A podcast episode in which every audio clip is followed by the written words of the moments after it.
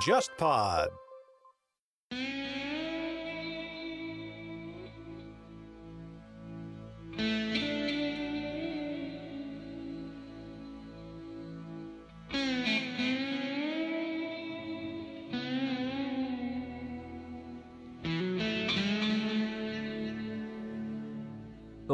偏见的听众朋友们，大家好，我是郑世亮。那么今天呢，我也非常荣幸的邀请到我作为上海书评编辑认识的译者，在上海图书馆工作的冯洁英老师。大家好，我是冯洁英。那么我们今天会聊一个非常有意思的话题，就是那些来到中国，然后书写中国，去记录他们对中国的各种地方的这种风俗啊、人民的见闻的一些作家。呃，我印象中，冯老师应该是国内关注这种旅行文学或者游记文学最早的呃书评人之一。我刚开始到上海书评的时候，我编发的稿子就是冯老师写的旅行文学的书评。您还记得那个时候您写的是什么旅行文学吗？啊，我写的第一篇是一个在沙漠旅行的一个叫威弗瑞·塞西格的一个这样的探险家。对，然后完了以后呢，那个冯老师就陆陆续续写了很多这方面的书评，但是我印象最深的还是您写保罗·索鲁，他其实也是现在关于游记文学、关于这方面的写作，可以说是一个最著名的作家了。我不知道冯老师您是怎么样接触到保罗·索鲁的？呃，保罗·索鲁呢，他第一次出现在中文里面，我想应该是八五八六年吧。啊，就很早就出现了。哎，那个时候呢，介绍外国文学作品的这个杂志就是《世界文学》嘛。他当时刊登过安东尼·伯吉斯写的《九十九种佳作》，它里面呢就提到了呢这个保罗·索鲁。他那个时候呢，中国人大概不大知道索鲁应该怎么发发音的。嗯，他那个名字所以呢就叫蛮怪的。塞洛克斯。按照我们正常的 T H U R R O U X 呢是正常的发音，应该是塞洛克斯。安东尼·伯吉斯呢，他对他的评价是说，属于世界上最聪明的人。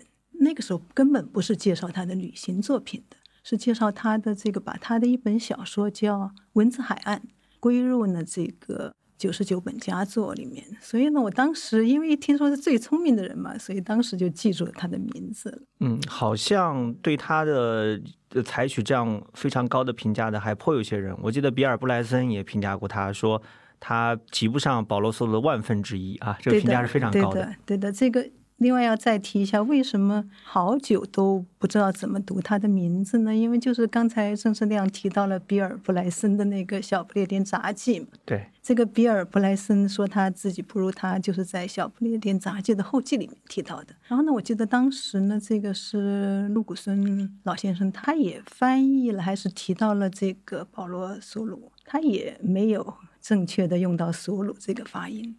也是要按照这个呃塞洛克斯大概类似这样的翻译的，所以呢，很长一段时间中国人连怎么具体他的发音都不是很清楚。嗯，但他其实算是我们的中国读者老朋友了，毕竟八十年代就进到中国来了。对的，对的，对，嗯但是之后好像他的书，我呃做节目之前也搜了一下，好像台湾一本是出在大陆一本前面，还是出的很早，九十年代好像就有了。对的，所以我们中国为什么就后来黄山书社开始翻译他的那个《滨海王国之旅》，就是到英国的旅游的时候，就是把它翻译成保罗·索鲁。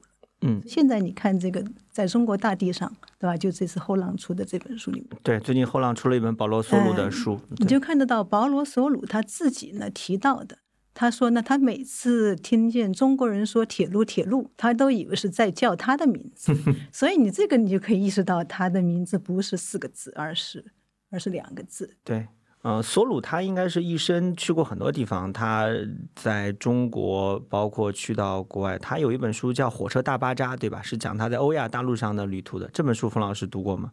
对，这个先说一下这个保罗·索鲁他是怎么一个人，他生于一九四一年吧。然后呢，六一年的时候，大概就是美国刚刚成立了和平部队，相当于文化渗透了，对吧？有点把这个美国人呢送到世界上的各个不同的地方，当然主要是贫困的地区了。所以保罗·索鲁六一年去的时候，应该是算是第一批，就把他派到非洲的一个叫马拉维的这个地方。然后他去了这个地方以后呢，他就本来是不应该介入当地的政治的，但是他不知道怎么就介入了当地的政治了，所以后来就被当地的政府呢赶出来了，连和平部队也把他给除名了。他后来还是在非洲呢继续教书，后来在新加坡教书，然后一九七一年呢他就去了英国了。然后去了英国，七二年呢，他就写了《火车大巴扎》这本书。这本书呢，应该是他的成名作了。对。那我要谈一下为什么是成名作呢？首先，他当然写的是很好的，对吧？但这里面呢，前面还是有一个呢，这个因缘的，六七、六八、六九的这一代的这个嬉皮士的运动呢，是风起云涌。那么这些嬉皮士呢，他们最喜欢的一个这个旅游的线路呢，就叫做 Hippie Track，就是嬉皮小道。或者说嬉皮之路，这个嬉皮之路呢，就是从伦敦坐一个巴士呢，一直呢坐到伊斯坦布尔。然后呢，到伊拉克、伊朗、阿富汗、巴基斯坦、印度，相当于就是去探索神秘的东方文明。对他们认为呢，这个西方文明已经已经没落了，他们需要到印度呢这个地方或者尼泊尔这样的地方呢，去找到他们的这种精神上的安慰啊，或者什么，或者一种的精神上的有点像文艺青年去西藏的那种感觉。对对，有点像我们当初这种感觉。所以呢，但是那些人呢，一方面他们太。执着于自我了。他们一方面他们是不观察别人的，虽然讲是讲这个旅行或者旅游呢，他们还是一路上吸毒啊什么。这这条路上据说吸毒死亡的人都相当多的。另外一方面呢，他们基本上是坐巴士了，就是在伦敦，当时有好几个这个运营的这种巴士公司呢，就专门走这个线路。那个条件是相当差的，一个路途大概有好多，要还有将近好一一两个月吧。走这样走的话。那些人就吃住在巴士上面，所以他们也无暇关心路上的事情，当然也就写不出什么东西来了。如果他们写的话，现在你在油油管上还是可以找得到一些相关的视频的。但是呢，没有人写出一本像样的书。然后呢，索鲁呢，他后来他到了七七二年呢，他就坐火车呢重走了这条线路。那么他实际上就等于用自己的技术呢。回应了前几年的嬉皮士的这样一个经历了，嗯，所以他大红特红，就是你们写不出东西，但是我可以写得出东西，我写给你们看，对，然后他就大红特红了，有也是有关系的。对我这本书读下来，我的印象就是他的观察力特别敏锐，而且他非常擅长用他自己所特有的方式来记录他的见闻。我觉得这一点，其实在他后面很多书里面都延续下来，包括这次在我们这儿出的那个《在中国的大地上》也是的。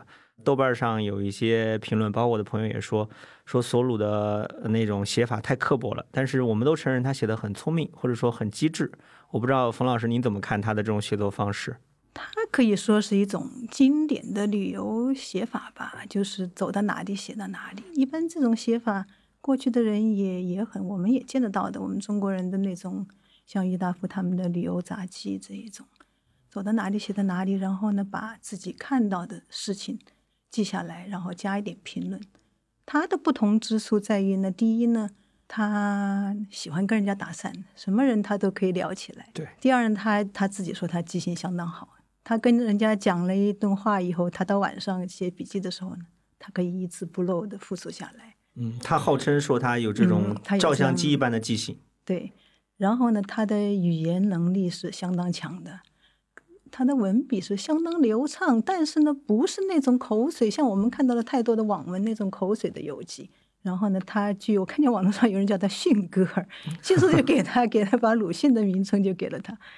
他是有那种鲁迅的那种一针见血啊，然后看破人的这种表面的这种直言不讳的、直截了当的说出来，而且这已经成了他的一种风格。好像他如果不这样写的话呢，就不再是他了，已经有点这样的意思了。对，保罗·索鲁那个时候来中国应该是八十年代，他在书里面讲说，其实那个时候中国人对外国人并不熟悉，甚至说多少有点提防，好像政府对他还是不太放心。一开始好像还派了一个人去监视他，是吧？哎，这是这是他的理解，但是我对这一点我倒不是这样理解的，因为他说他来的时候是应该是八七八八年吧。这本书是八八年出版的，对，总归是那段时间，其实外国人已经来的相当多了。要说政府会去监督他，我我不这么认为。为什么政府会派一个姓方的人跟着他，而且他对这个姓方的人的态度是非常恶劣的？对，为什么呢？因为他是那个当时的大使夫人的好朋友，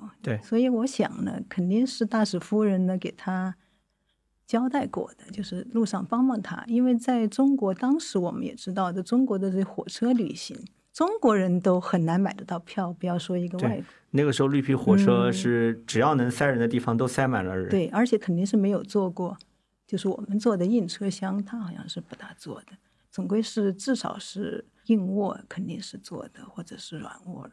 所以你也从那本书里你也看得到，他是直接去找这个火车站的站长的。一般的正常的情况下，我们怎么会想到去找火车站站长呢？对吧？其实他是利用了身为外国人的特权。对的，那我就想到，可能是既然是大使夫人交代嘛，那么索性给你派个人跟着你帮帮你嘛，对吧？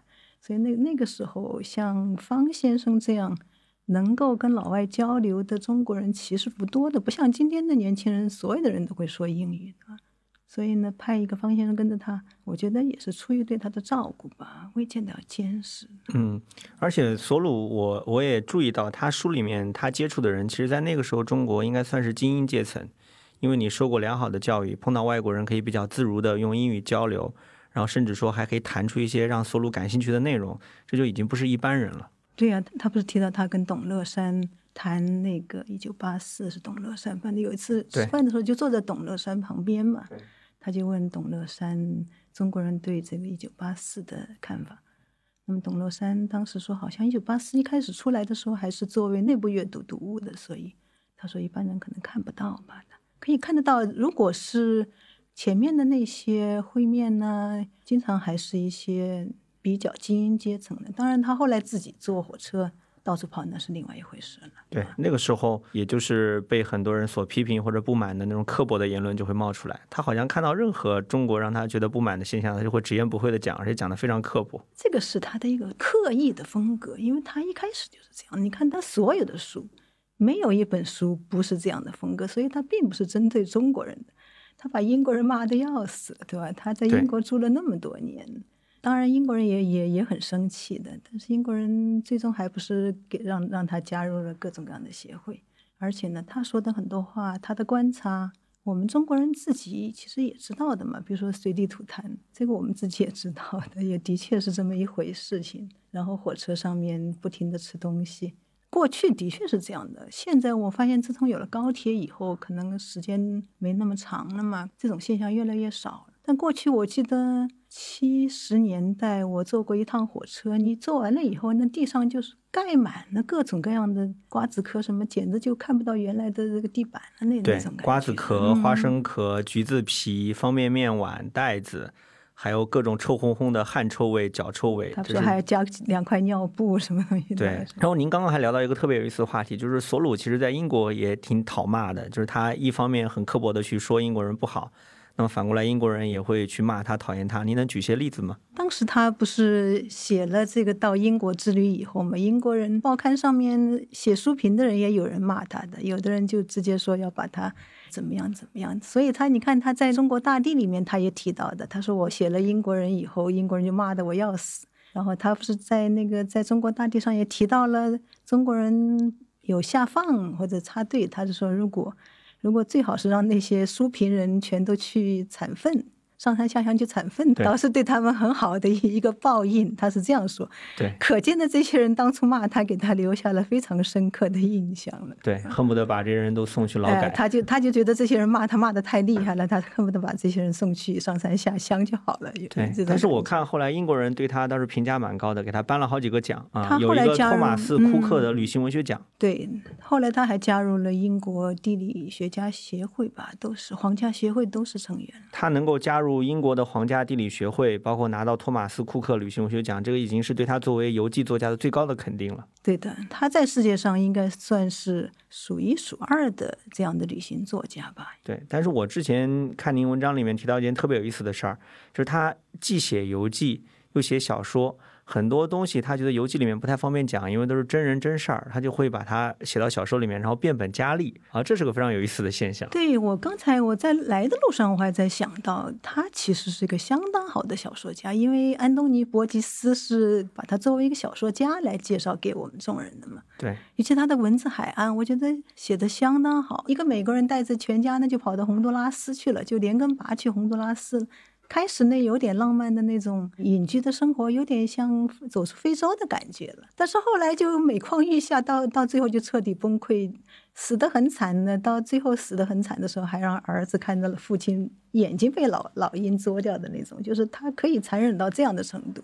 他的书是有一点黑暗，但是很好看。然后保罗·索鲁还有一个很有意思的特点，就是他在小说里面，他就是我们刚刚聊到的，他会把很多他觉得游记里面不方便写的事情都塞进去，因为他会觉得游记是真名实姓啊，有些东西不太方便写，但在小说里面会极其夸张。您知道这方面有人做过一些真实性的考证吗？比如考证他小说里面哪些事情是真实的？这个倒很难说的，因为他写小说有很多是把非洲的事情呢搬到这个。拉丁美洲啊，有有有这种变换，但是如果说他的小说里面再现了旅途上的人，这个很难说的。我只能认为是一种情绪上的发泄吧。为什么呢？因为因为旅途上的人都是萍水相逢的人呢，他没有真的对这些人深入的了解。所以把他们作为一个小说中的这种深度的人物的塑造，好像这样的照搬的话，好像还是不多的。嗯，我觉得还是更多的是他在生活中另外的场景下，比如说他在马拉维做那个和平部队的时候，他就写了关于马拉维的小说了。而且因为这个是马拉维到现在都一直进他的小说，而他在新加坡住过几年的时候，又写过一本关于新加坡的小说。新加坡也是进了他那本书三十年的。对，应该不是他旅途上遇见的人。嗯，可见他把很多当地政府不愿意看到的事情都写到小说里面。他这个人是是有话直说的嘛？对，那您读那个在中国的大地上里面有什么故事？您觉得是比较有意思或者比较好玩的吗？我为他感到非常遗憾啊，就是我觉得他生不逢时，我觉得应该叫写不逢时吧。他是八八年这本书出版的。如果在当时出版的话，那在中国我们马上接着翻译，绝对会引起轰动的。他这种旅行方式呢，我们中国人在当时是不可能做到的。对，我们没既没有那个钱，也没那个闲，对吧？经济和时间都不允许。没没有人说可以在一年多的时间坐二十多趟火车来回，然后又又又纵横交错的呢，在中国大地上坐火车。其次呢，他这种写作方式呢，也是很新颖的。因为我们过去中国人也会写一些游记，但什么白洋淀记了，什么枣庄了，什么白洋礼赞呢，这是纯粹的景色描写，然后心情的抒发，对吧？不会就是阳朔式的散文，就是不会呢，是深入到跟人的交往的层面，也就是说不会有这种琐事了。它实际上是一个宏观在微观的一个这样的写法，这样一个两个写法呢，中国人都没有见过的。如果当时就能够翻译出来，那绝对是。非常吸引眼球，但是后来一直没翻译，是他的这个损失，当然也是我们的损失。话又说回来，我们在九二年之前，我们翻译书是不需要经过任何人同意，所以他可能只能讨得一个名声吧，并不能在经济上得到什么好处。对我们是一九九二年之后才正式加入伯尔尼的国际版权公约的。这样说来的话，那其实保罗·索鲁他的书在今天出版的话，我们相当于就是说跟他产生一种奇妙的同步。就是我们终于可以站在当时的他的心态来理解当时的社会，对吧？因为我们今天中国社会的发展已经已已已已经高度现代化，或者已经比过去发达很多了。就是你你现在在回看他书里面的很多描写，可能会有一种恍如隔世的感觉。这个时候，我们我们可以跟他的思维同步了。对，现在看起来呢，当当然现在看有现在的好处，对吧？第一个呢是，他为我们留下了当初的三十多年前的一个中国。有的有有的年轻读者可能。三十多年前还没还没出生了，对吧？嗯，对，很多都没有出生。那么对于我们这些年年纪大一点的人呢，我们会产生一个记忆上的共鸣。他的描写呢，跟我们自己的记忆呢，会相来来一个沟通。所以呢，旅游文学它有一个作用，它其实也是可以算是历史的一部分了，是吧？对。另外一个，当然它的无与伦比的那种文笔，它是能够立刻吸引住读者的注意力的。然后他还有一本书是写长江三峡的，这个书您读过吗？对这本书我自己也有的一本蛮漂亮的小小的一个精装本。这本书呢只有六十六十多页吧。它成了名以后嘛，当然就有很多旅行团咯，或者是这种游轮呢，这些或者出版社呢会来会来跟他说，哦，我们有这样一一一趟旅行，你也去参加一下，给我们写写写本书吧，写篇的，应该是这样一个，就是带人家出钱让他来做的这样一趟旅行。所以他那一趟长江三峡游，在三峡大坝造成以前，长江三峡游是非常热火的一个一个旅游项目。所以那趟他。同行的人全是美国的百万富翁，所以这是真正的豪华游。估计也就是任务就是写本书，所以他是写了薄薄的一本书。当然，他是他一贯的风格了。一路上当然调侃中国的他看到的景象，但是有很多笔墨呢是放在调侃他的这个同行的游客上面的。因为那些百万富翁嘛，他把那些百万富翁的那些 小事情又又夸大一番的，然后调侃一番，有很多是这个。是不是这些人在他看来是非常粗鄙的？他他很他很奇怪，反正在他眼里面也没有谁是好人，反正他就是所有的人他都要都要评论，管你是贫下中农啊还是百万富翁，他都可以找出你不好的地方，但是他也不是完全的那么冷酷，他有他的同情心，他也还会呢找出这些百万富翁跟他能够合理的交往啊，也有也有也有情投意合意合的时候的。嗯，相当于他做了一个当时的知识付费的一个项目。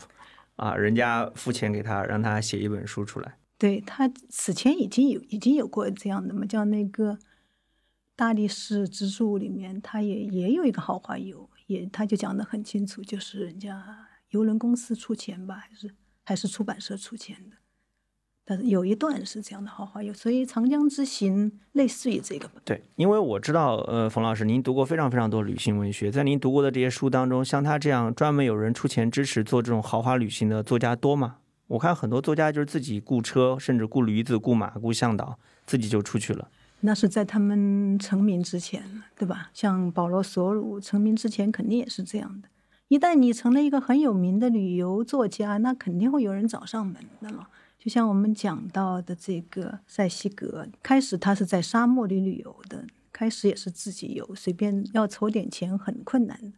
等到他成为了一个有名的旅行家了，就自然有人上来送钱给他，资助他，出钱请他去什么地方去游啊。这个跟斯坦因呢和那个斯文赫定他们都是一个道理的，他们自己开始是自己自己走，很难筹钱。等到他有名了以后，自然会有各种各样的基金会是会送钱来。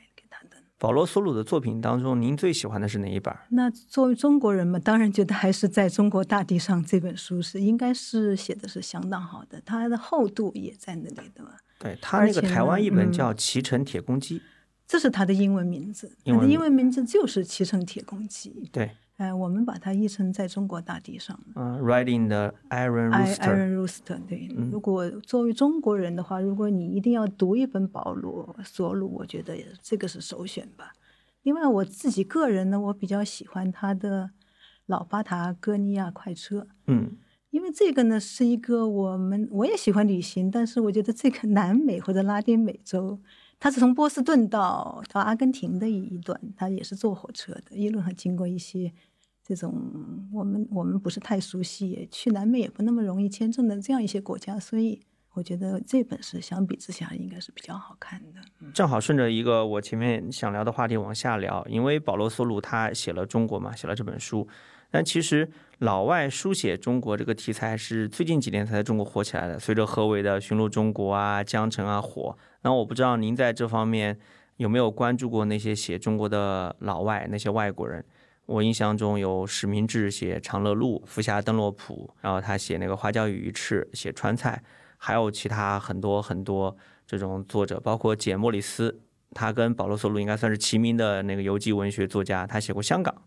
我不知道您怎么评价这些作家，或者怎么评价他们笔下的中国。我注意到何伟的时候，正好恰好是跟保罗·索鲁也有一个同步的地方，就是他的那个《江城》的英文版是九八年出版的。对。然后这一年呢，保罗·索鲁也出版了这个奈保尔传记，对吧？所以两个人是几乎是同时引起了整个这个文学界呢，或者是读者界的关注的。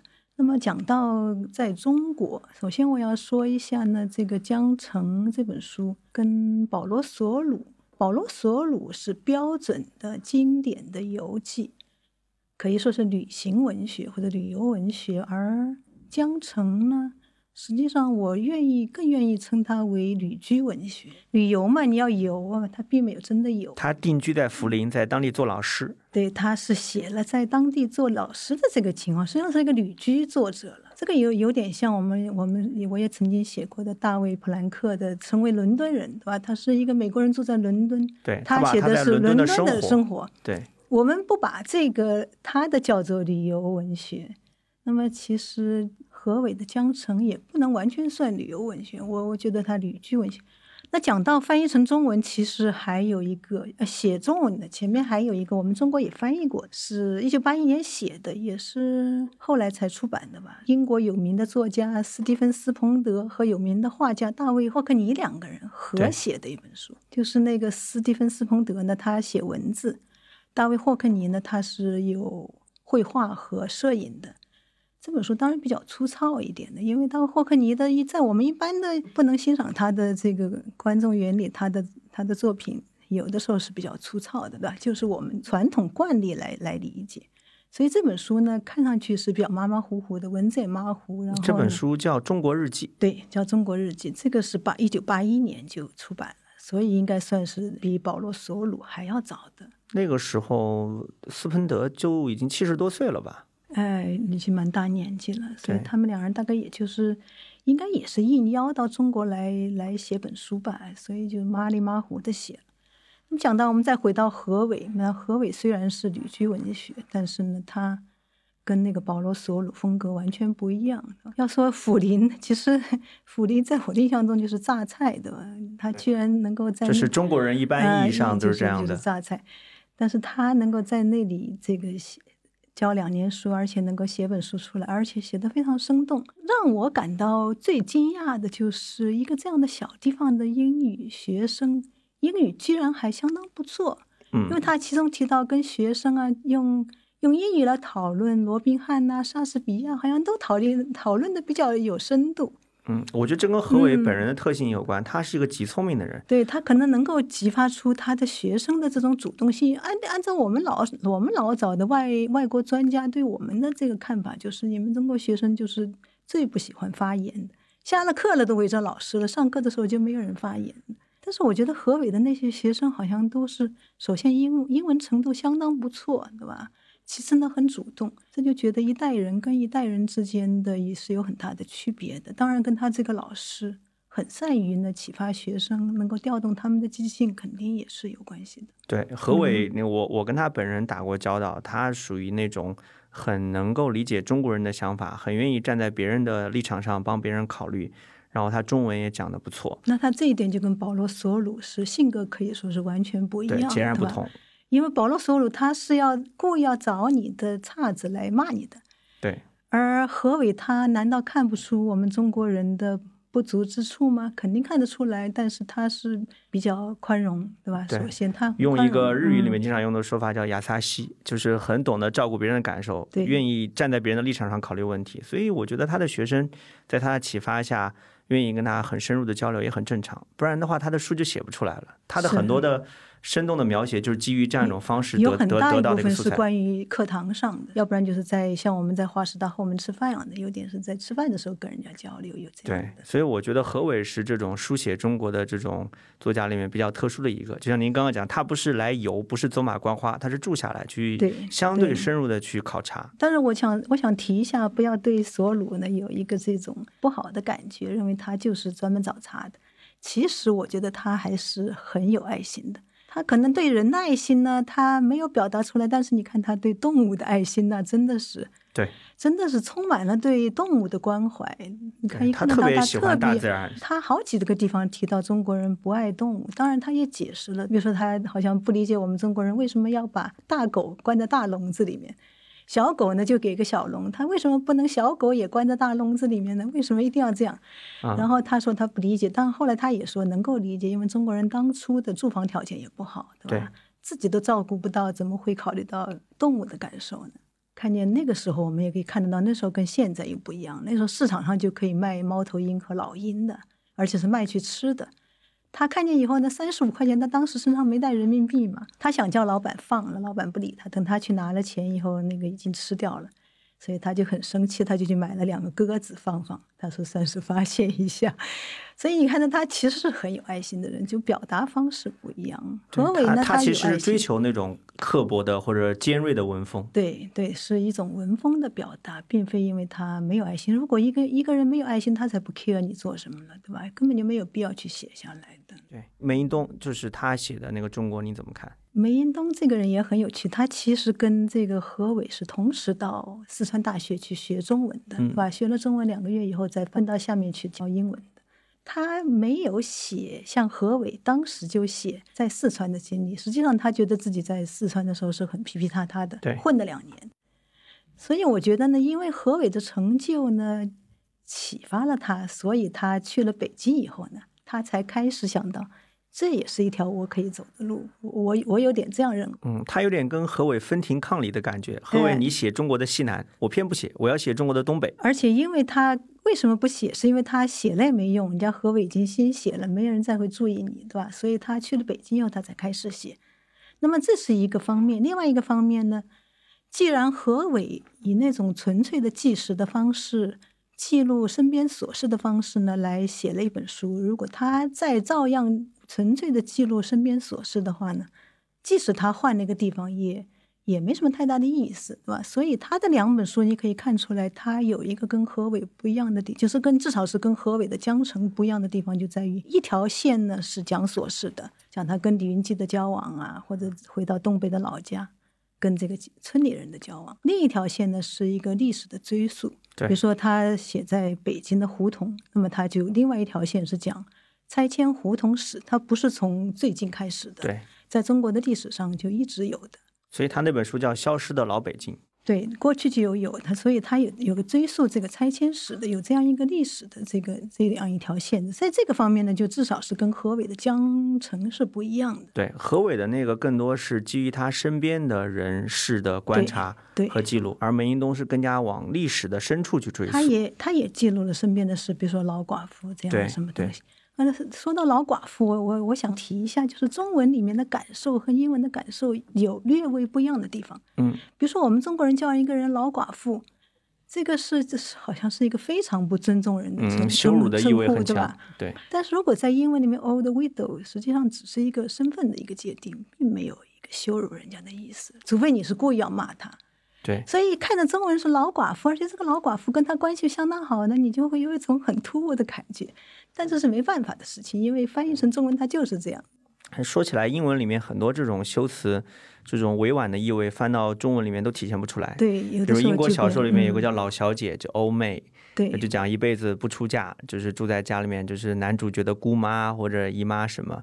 那你把它翻到中文里面，好像就很难体现出这个英文里面的委婉的味道。这个也还可以。说老小姐呢，我们还有个叫老处女，对吧？对，这个就是都是都可以翻译成 old maid，就是更加羞辱味道。还有，但是在这个寡妇里面就这一个词，你你找不出另外一个了。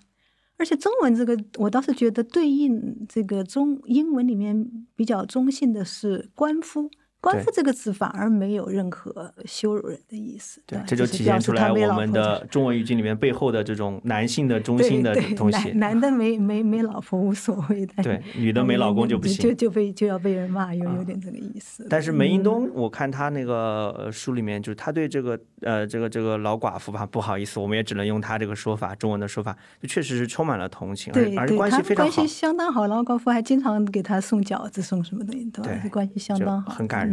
对，然后说他的那个在东北嘛，那那本书应该是比这个在北京那个要要更有意思，因为他好大一部分是在谈东北的这个历史，对吧？因为东北在我们过去，因为他一直是在日日本人的这个掌握下面，所以我们中国人发掘这方面的不多，对吧？他有他有他又用他的一个老外呢，他又做了一个发掘。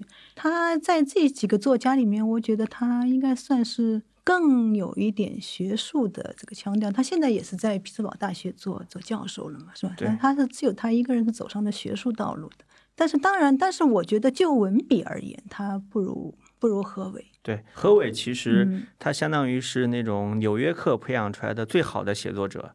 他就完美的执行了纽约客的写作标准，但是他又不拘泥于这种标准，他有他自己的一套东西。他自己的一套东西。那么梅因东呢，他有一个地方就是他好像保持平衡不是太好，因为一方面写八卦，就是写这个邻里的故事，另外一方面呢又做一个历史叙述，这之间应该保持一个平衡。他好像太琐碎了，那个那个讲八卦的时候讲讲邻里的事情有点太琐碎，然后突然一下又切换到历史的叙述，这个中间的这个平衡他好像没有掌握得很好。对，您刚刚讲到说他那个写东北的那本书，我们中国人不太注意到，这个其实从书名的翻译就可以看得出来，它的英文其实叫在满洲对，对的，对的。啊，它其实就是有意的要凸显东北那一段过往的在日历史。本人的统治下的历史。但是嗯我们把它翻译过来，就直接翻译成叫《东北游记如》果写成在满洲，可能不好出版，因为啊。我政治不正确。我我觉得这至少会激怒很多人，会觉得我们是不是在刻意的把这一段被日本人统治的殖民的伤疤把它揭出来？对的，有有这个考虑的。对，包括嗯我读那个迟子建的小说，很喜欢他那一套书叫《伪满洲国》，大陆的版本叫《伪满洲国》，但是我看过他一个好像是港台的一个版本，就直接把“伪”字拿掉，就叫满洲国。就叫满洲国啊，其实 这个就可以体现出来，就是我们大陆或者说我们这种主流的意识形态对这这段历史的态度，就是我们是觉得这是一种傀儡政权下的一段伪史，但其实这里面有很多好玩的东西可以挖掘。至少我看梅英东挖掘的就还不错，就是他他其实是作为一个老外，把他这样一种意志性的视角带进来了，就是他看待这种东西没有我们中国人的这种伤痛或者苦难记忆。所以他现在也觉得，好像就他自己个人的发展而言，他渐渐的是走上了一个历史历史学家的道路吧。这最近出版的有几本书都是历史书籍了，对他其实相当于从写作中国当中获得了一些研究的这种启发，研究历史文献的一个一个一个这样的这样的路数。就往下就延伸下去了。嗯，那其他的书呢？鱼翅与花椒您喜欢吗？鱼翅与花椒，因为这个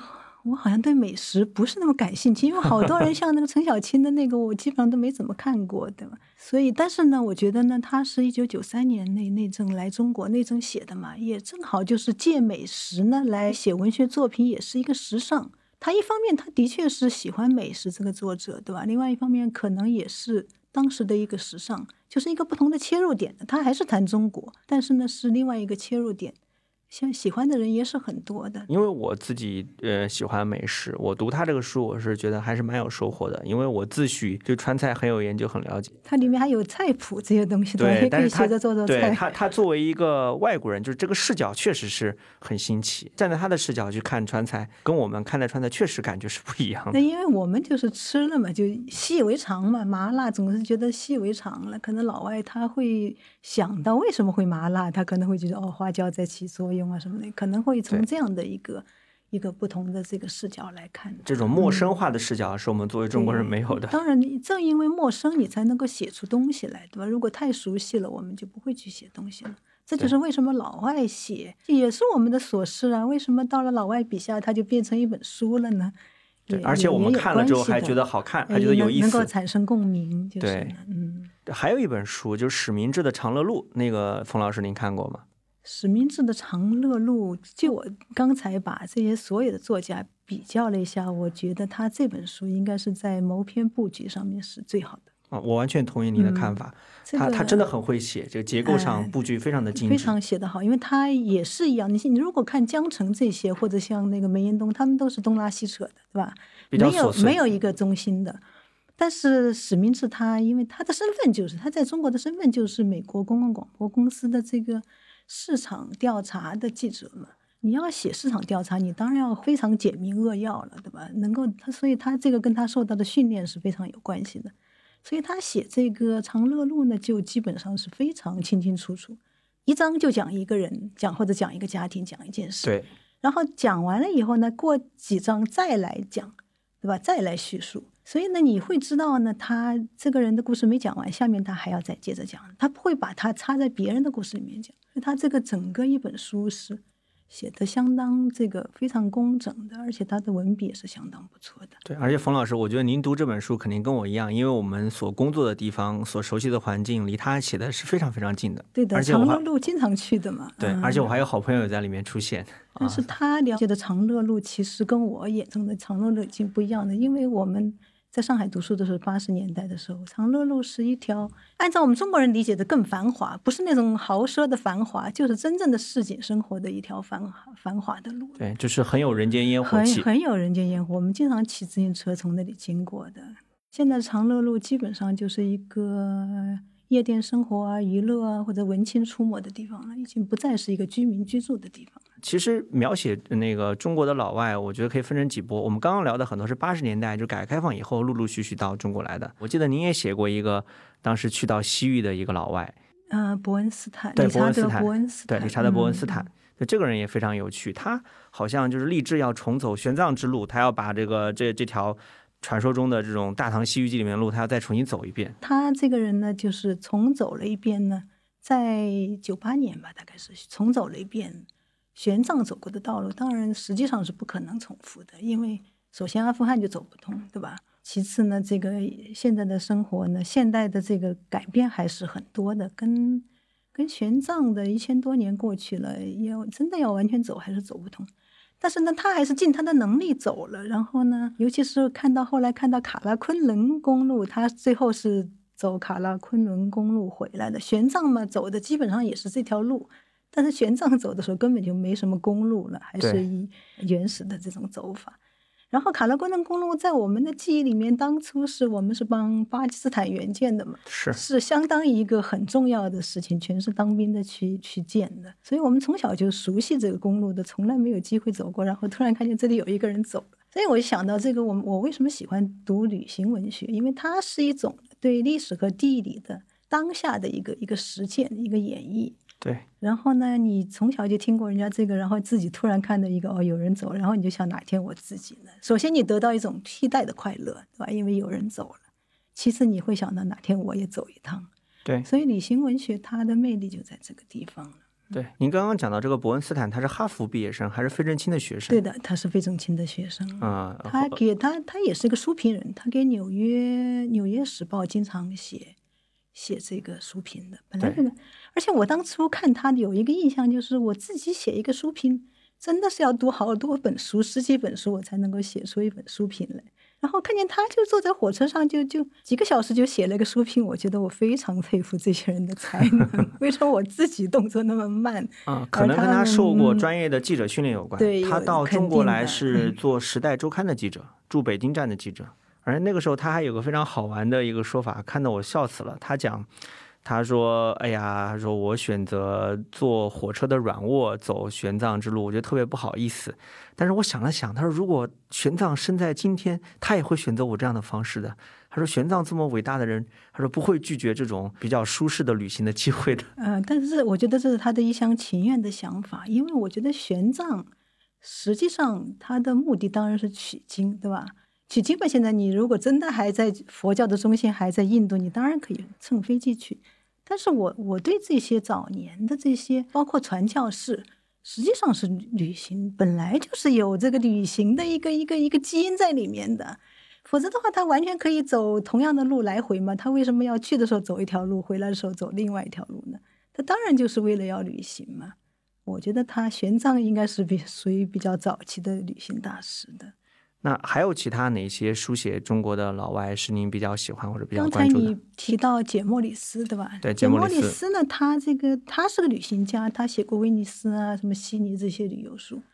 但是我想说一下，他这个香港呢，既不能算是旅行作品，也不能算是旅居作品。嗯，他的这个视角是这样的，他其实呢是谈这个香港一八四零年归了英国以后呢，到现在的这段历史。对然后他最多就是说我走到这个地方是一个司法大厦，然后他就开始追溯香港的这个司法的这个制度。嗯，走到另外一个地方呢，看见是个政府的建筑，然后他就开始给你解释香港的建政府是怎么一回事。但实际上是一个应该说是一个比较规范的一个正规的学术著作，是一个历史文化传统的一个这样的一个概述，是应该我把它归于这样的历史文化学术著作吧，是这样的。实际上跟旅游是没什么关系，就是他个人的旅行在里面并不占到主要部分。没没基本上没什么位置的，嗯。那简·莫里斯的其他作品您喜欢吗？简·莫里斯最近看的是这个《行走五十年》吧，我我觉得他的文笔是相当好的。一九二六年生的人属于老一老一代的人了。他就是有一篇，因为既然谈到香港嘛，他就讲到了香港的这个回归的那一天的，他就是记录了香港回归的那一天，他们英国人的这个当时的场景。然后英国人特有的那种既有感情，有那种很大的失落感。毕竟你一个你统治了一百多年的归还了给别人了，对吧？那种相当的这种失落感，但是呢又很有掌控的，非常克制。哎，非常克制。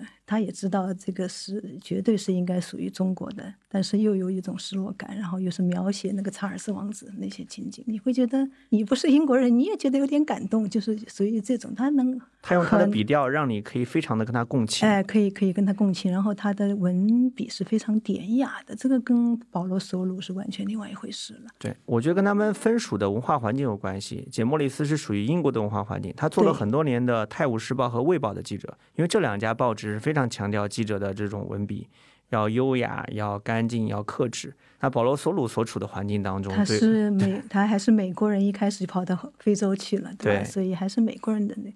另外讲到就是说，还有哪一些我喜欢的跟中国有关的这个旅游书？现在我们讲到英国了嘛，英国作家其实还有一个跟保罗·索鲁齐名的，我们中国翻译成施伯龙，有一本是跟保罗·索鲁在中国大地上是基本上是相似的一本书。保罗·索鲁是八六八七吧，他大概是八五年嗯到中国来的。这本书应该是比保罗·索鲁的在中国大地上出版的还要更早一点。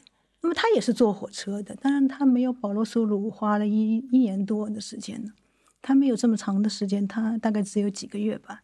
但是他基本上也坐火车呢，从北到南，然后再横着也也做了一点。所以呢，他笔下的一本中国叫《Behind the Wall》，就是大墙后面。嗯，这本书呢，我我还是强烈建议，我甚至还是建议后浪翻译，因为他你到时候你就可以把出来以后，人们就会不由自主的把这本书呢跟保罗·索鲁的这个做一个比较，看看同一个时代、同一个时点，不同的旅行家呢，他们笔下描写的对同样的事情是如何的描写。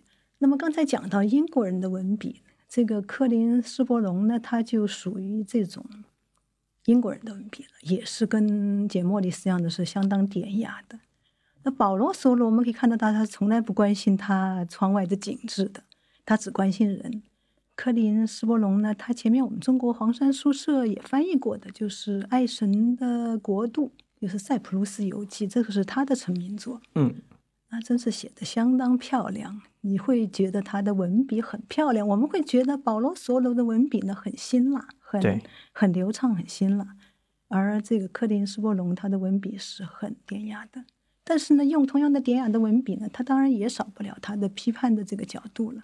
用这样的典雅的文笔，但是同样是批判的眼光，或者说是批评的眼光吧，嗯，来在中国呢进行一趟旅游。如果翻译出来，我们可以把它跟保罗·索鲁的书对照着读一下，对吧？嗯，另外再讲到刚才讲到了，我们不是讲到了这个为究竟之旅嘛？这个人是是走了玄奘之路。其实还有一本很好的书，我一直觉得为什么没有翻译这样一本书呢？就是我们最近翻译了这个作家的《阿富汗战记》，对。这个作家叫做威廉·达尔林普尔。我们书评发过陆大鹏做的达尔林普尔的访谈，他的这个成名作呢，其实叫《在上都》，就是因桑纳都，就是他是重走呢马可波罗之路的。他是从这个耶路撒冷呢，一直呢也是很穷、很穷游的那种方式呢，经过伊拉克啊、伊朗啊、阿富汗呐、一直走到哈密啊，然后是在中国人不让他走新疆的这个情况下，他偷偷的坐着煤车什么的，一直偷到北京去了。然后再去这个上读的，也是八八年、八九年出版的吧。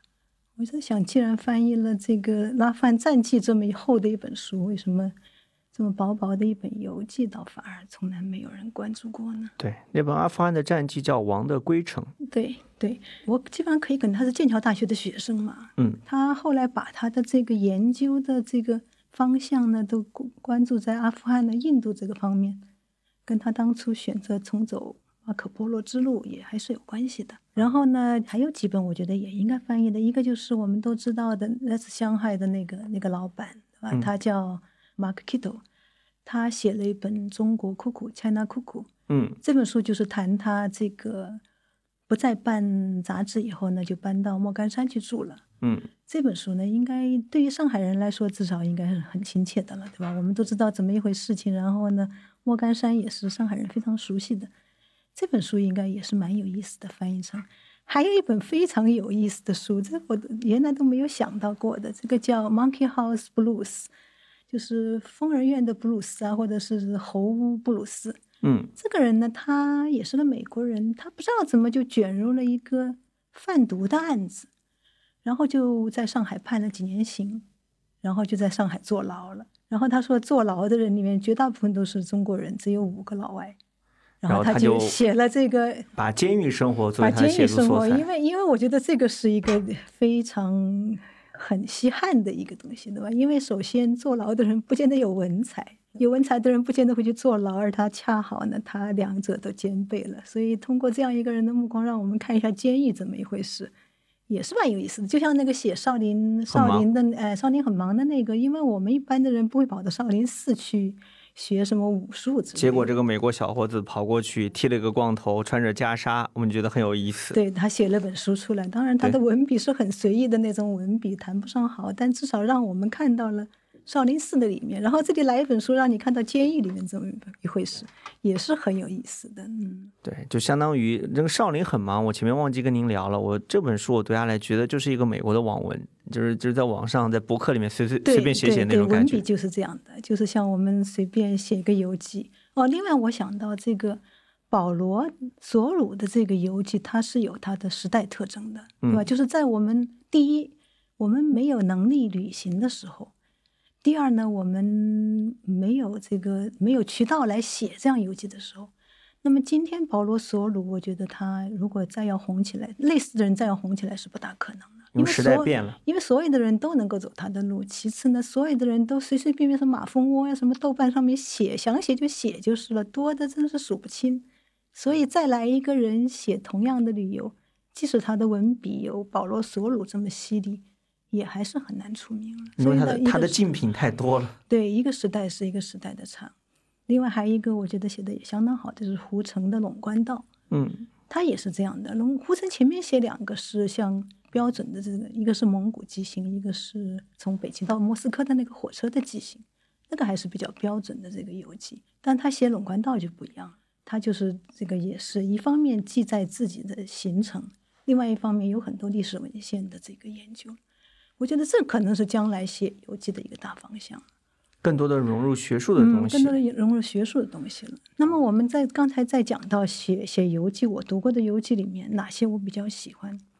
我当然还是从喜欢从马可波罗开始的这个中国的或者玄奘这个跟中国有关的西域的这样的游这这这这条路上的，像我原来也在上海书评上写过的那个罗伯特拜伦的《去往阿姆河之乡》，对吧？对，这样的是比较经典的这个西域游记了，丝绸之路上的游记，这是这是这是我非常喜欢的。但是呢，你真的读下来以后呢，你发现他们就是写东西的人呢，水平不是太高，嗯因为他毕竟是去到一个不同的文化里面了，对吧？他是以一个外来人的眼光，缺少一种文化底蕴。就穿透力不够强。哎，然后我们中国人呢要写也同样是缺少文化底蕴的，因为阿富汗这种又是外国了，对吧？而且是完全一种语言了，我们都你的，语言、风俗、历史哎传统你都不了解。就是每次都是隔的，有种隔的感觉。对，那么真正的我觉得最好的游记呢是，那是像那个里贝卡·韦斯特的那个《黑羊与灰鹰》这样的，，嗯黑羊与灰鹰。呃，他是写的这个巴尔干的这个记行，一方面是写的自己一路上的跟人的交往，同时每到一个地方呢，他就会用不经意的那种，那也不是那么学术的，但是他不经意的那个把这个地方的这个历史啊、地理啊，又给你讲一遍，融合的非常非常的好。当然，我们也可以看得到，现在也有些中国学者会这样写，但是你可以看得出来，他是在 抄百度，他写的地方到一个地方哦，中亚什么的，然后。然后呢，就讲一段历史，但是不是能有深度的，而且觉得并不是他的长处，只不过是在哪里抄来的。而里贝卡呢，韦斯特他就不一样了，他的确是他虽然也是记者出身，但是他写起来他就是得心应手的，对，我觉得西方的很多这种游嗯记作家，我觉得他们写的时候，他们带有一种情报人员或者特工的特色。对，有这样的意思在啊，他们有非常强的交际能力，可以迅速的获得当地的居民的很多有价值信息，他有资格去做做这个工作，说明他本来就了解这个地方，而且他们可以快速的整合信息，然后把信息用一种非常容易理解、非常生动的方式把它表达出来，这个都是很厉害，的。写的这个是是游记里面写的相当好的。另外还有一个就是这这个是我我我的应该一个副作用的观察吧，就是很多是同性恋的。当然，很多同性恋他们为什么要去旅行呢？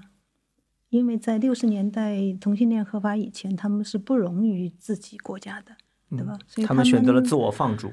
对他们所以选择阿拉伯啊或者这些地方去旅行，本身一方面也可能是找伴侣吧，有有这个意思在里面的。另对，外您的意思是，他们其实这是一趟烈焰之旅。有有这样的，比如说毛姆他他就经常是这样的，啊，对，他的传记里面就讲，他去这些地方的时候，身边一定是有个男伴的，就是他是他小男友。是有一个秘书，这个秘书是他开始是他的同性伴侣，后来这个秘书帮他安排了很多哎这种男伴。毛姆呢，他是我觉得他是一个恋爱的失败者。他这样讲过吗？他不明白为什么有的人什么样的饭菜都吃得下。他说不像我这么挑剔，我是非常挑剔的，也就意味着他挑选这个伴侣呢，他是很挑剔。那么也就意味着他的选择有限，对吧？他就是因为认为人家那选择无限的人呢，是实际上是什么样的萝卜咸菜都吃得下的。那他那个所谓的秘书，开始是他的伴侣，后来秘书也就是时刻在外面找别的男朋友的。对，当然就顺便给他找一个，也也也有这个意思在里面。这是《毛嗯姆传》里面我觉得最精彩的段落。当时看完之后，有一种贵圈真乱的感觉。不是讲说毛姆在当地就是出入于当地的英国的上流社会的宴席之上，然后听人讲八卦，讲完回去就写在小说里面。就是呀，他一人家讲的什么事情，他马上就改变一下，就写写了一本小说。当然也有人很生气的，他写的那些南太平洋故事。因为他毕竟是人家讲给他私下的一些事情，他他就拿去公开发表了。对，有有有好多是这样的。啊、这个意义上，毛姆跟那些游记作家，我觉得做的是同样的事情，都是把自己沿途的在旅行当中的所见所闻搬到作品里面，可能有的时候改头换面一下，有的时候就直接照搬了。听说毛姆连名字很多时候都不改的。这个让我想到了，这又想到另外一个问题，就是旅居作家，比如说何伟跟这个保罗·索鲁风格上的不同的，因为可能也有这样的考虑。保罗·索鲁反正不认识你，对吧？就就想到我写了就写了写了就写了，你又找不到我。但是呢，何伟在中国住了两年，他已经跟所有的人都建立了一个朋友关系就。是社会联系还蛮广泛的即。使你心里不屑，你也不会去写出来。因为想到就像我们写朋友圈，我谁都不认识的时候，我就想骂谁就骂谁，对吧？您刚刚讲的就等于说，保罗·索鲁在写豆瓣儿，何伟在发朋友圈儿，那你朋友多了，你就不会胡说八道了，也有也有这个意思在里面。啊下笔会更有分寸，嗯更有温情一点。我之前看过您写的一个查特文的那个书评，我印象特别深，我就觉得这个人的性格或者他的为人的方式，他的处事的方式，特别的说的好听点叫狂放不羁啊，说的难听点就是说我行我素，或者说那种呃肆意妄为。我不知道您平常接触到的旅行文学的写作者或者作家当中，这种气质普不普遍？是不是说，呃，像他们那样去行走天下，就必须得具备这样的气质？嗯、我觉得他们肯定是与众不同的人，嗯因为尤其是刚才我像这个什么何伟啊、梅英东啊，他们这些人，或者是保罗·索鲁，都属于这个和平部队，对吧？对，我们对和平部队的了解，我这种总觉得他是有点美国人来做间谍的这个意思。其实我我不这样认为，我觉得这些参加和平部队的人呢，他有两个主要特征。第一个特征呢，就是他们还是呢对国外呢感兴趣的，因为美国，尤其是美国人呢，他其实大部分人是对国外不感兴趣的。他在九在二十一世纪以前，他们很多人连中国在哪个地方都搞不清楚。他甚至问中国跟泰国是什么关系的，是这样的。对这方面，我讲过一个段子，我说美国人之于世界，就像上海人之于中国。我刚刚考到上海的时候，我跟我很多上海同学聊天，他们不知道东三省知道是在哪个啊地，方。从北哎往南都是哪几个省？不，那个不知道那个很多省份的这种首府是什么，就是对外界很不了解。我觉得这个也是属于这种经济实力强大的一种特权。他觉得没有必要去关心外面的地方。我不关心外界，嗯我也可以活得很好，也可以过得很舒服。有一种，所以呢，能够加入和平部队的人，他首先一点，他是对对美国之外的世界感兴趣的。另外还有一点，都是家境不是太好，另外一个他学的专业呢，不是一个能够找到很好工作的专业。嗯，那看都是搞什么文学啊，都是搞这种人，他是创意写作。哎，多少创意写作，实际上在现在今天，当然了，自从有了软文以后，这些写作手是找到了一个好的工作方式了，对吧？找到了恰饭之哎，道。就是就就是呀，他们随便写写广告，把它写成一篇美文的话，也也就是也就是可以吃饭了。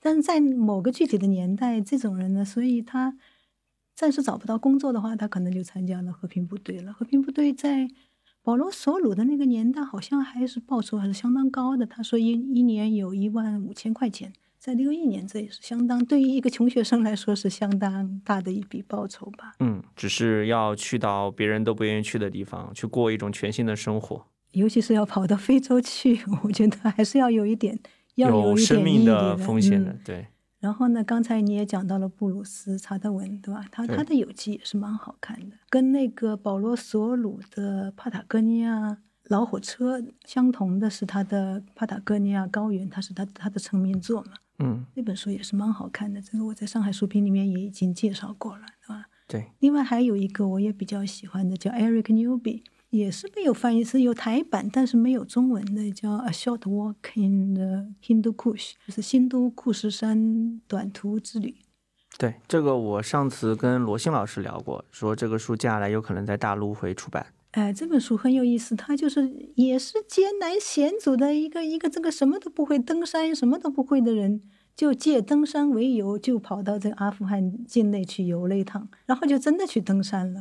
写的那真的是艰难困苦，然后什么三个多月都是拉肚子啊什么的。我我自己也在尼泊尔旅行过，染上了当地的那种传染病，拉肚子那真的就是要死的感觉。而他居然三个多月也就这样混过来了，睡随随便便睡在地上。对这本书里面，我印象很深的一个桥段是他讲说沿途实在没有什么精神生活，所以他把那个巴斯克维尔的猎犬，就是福尔摩斯里面，的那个长篇故事看看了好多遍。看的有品，看的有对，因为没有别的书可以。以看，他只能反复看这个书。毕竟你要要登山嘛，带不了那么多那么多行李嘛，是吧？对，嗯，我觉得呢，这个旅行文学刚才也提到了，为什么会喜欢旅行文学？